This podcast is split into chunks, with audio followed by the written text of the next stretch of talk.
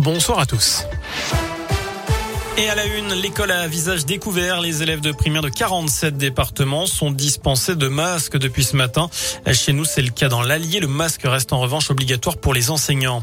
Le déluge dans le sud de la France. Les Bouches du Rhône étaient en vigilance rouge pour pluie inondation. Ce lundi, les écoles ont été fermées. Les enfants ont prié de rester chez eux.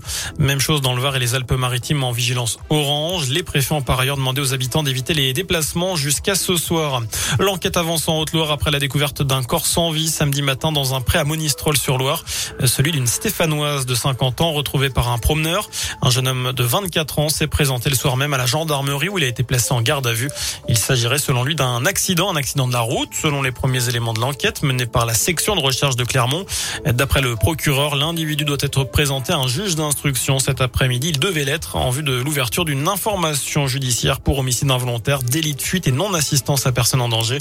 Un placement en détention provisoire sera requis alors qu'une L'autopsie du corps de la victime est également menée ce lundi.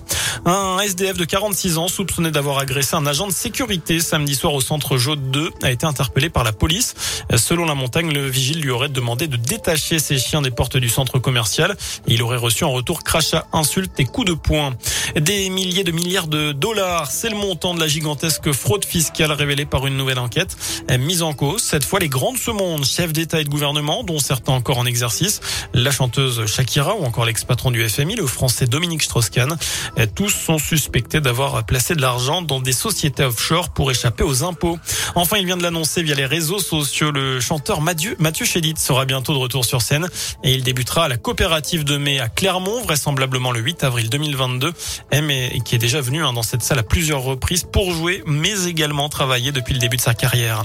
Voilà pour l'essentiel de l'actu. L'info de retour dans une demi-heure. Passez une excellente soirée.